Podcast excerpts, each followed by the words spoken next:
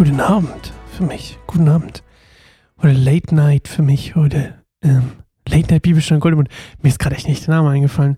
Ich war richtig verwirrt. Ich lag gerade, äh, meine Tochter ist wach geworden, die musste pipi und dann konnte sie nicht wieder einschlafen. Dann lag ich gerade bei ihr im äh, Kinderbett und äh, bin noch ein bisschen verwirrt. Ich wollte nämlich gerade vorher eigentlich aufnehmen. Deswegen muss ich heute auch ein bisschen leiser reden. Wenn ich zu leise für euch bin, müsst ihr mich ein bisschen hochschrauben. Ansonsten werdet ihr heute eine gemütliche Atmosphäre hier spüren.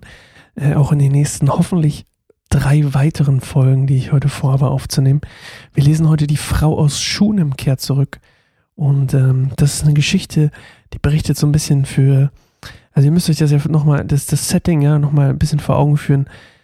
Ähm, die Israel als Volk, als Ganzes sozusagen, ist auf den falschen Pfad gekommen und von Gott abgefallen, von Jahwe abgefallen und hat Baals Verehrung eingeführt und ein paar andere Sachen, die nicht so rund laufen. Und ähm, ja, Gott kümmert sich trotzdem immer wieder, und das ist eine Geschichte davon, um die Leute, um die Menschen, die im Volk, die Einzelnen, die Individuen, die weiterhin ihm die Treue halten und das auch wollen.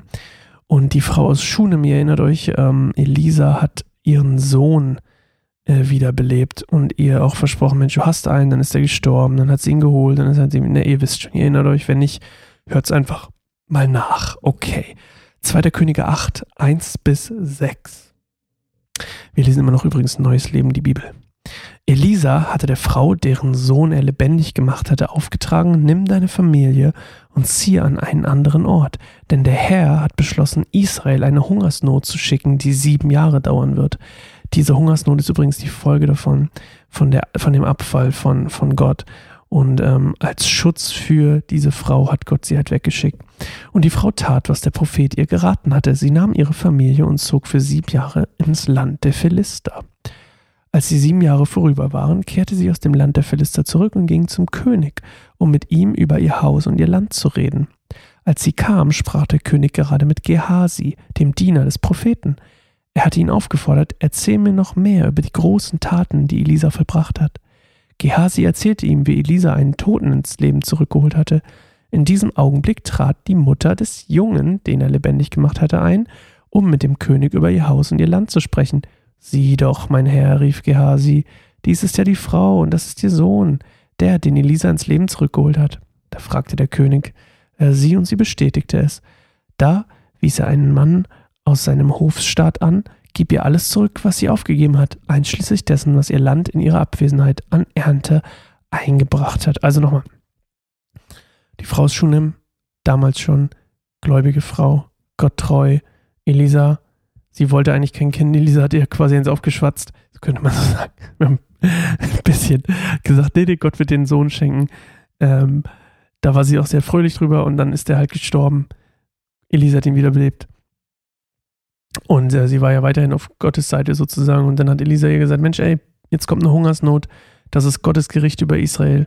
Ähm, übrigens, diese, das, äh, dass Gott eine Hungersnot als Gericht über Israel schickt, äh, könnt ihr in 5. Mose 11 nachlesen und äh, dass das die Folge vom Abfall ist, vom Abfall des Volkes von Gott. Ähm, auf jeden Fall, dieses Gericht Gottes kommt und sie soll verschont bleiben, deswegen geht sie ins Land der Philister. Und ähm, Elisa, äh, die Frau glaubt Elisa und zieht mit ihrem Sohn für sieben Jahre ins Land der Philister. Und ähm, ja, jetzt will sie ihr quasi ihr Land zurückhaben. Hier steht nicht, ob sie das irgendwie verkauft hat, als sie gegangen ist, oder ob sie das ähm, einfach brach hat liegen lassen. Ich weiß nicht genau. Ich kann mich nicht mehr dran erinnern. Ich glaube doch, wenn man mehrere Jahre nicht mehr anzutreffen ist, dann kann es jemand einnehmen oder so ähnlich, ne? Ich weiß nicht mehr genau, wie es war. Auf jeden Fall ähm, will sie das wieder haben und Gehasi, ihr merkt ja, das hier ist nicht chronologisch, jetzt ist Gehasi, hat ja diesen Aussatz bekommen und wurde verbannt und jetzt ist er da wieder. Also es ist einfach nur äh, ein bisschen unchronologisch. Gibt es das Wort? Ja, bestimmt. Und ähm, Gehasi ist gerade da und erzählt genau in dem Moment, hat Gott vorbereitet, dass Gehasi mit dem König redet.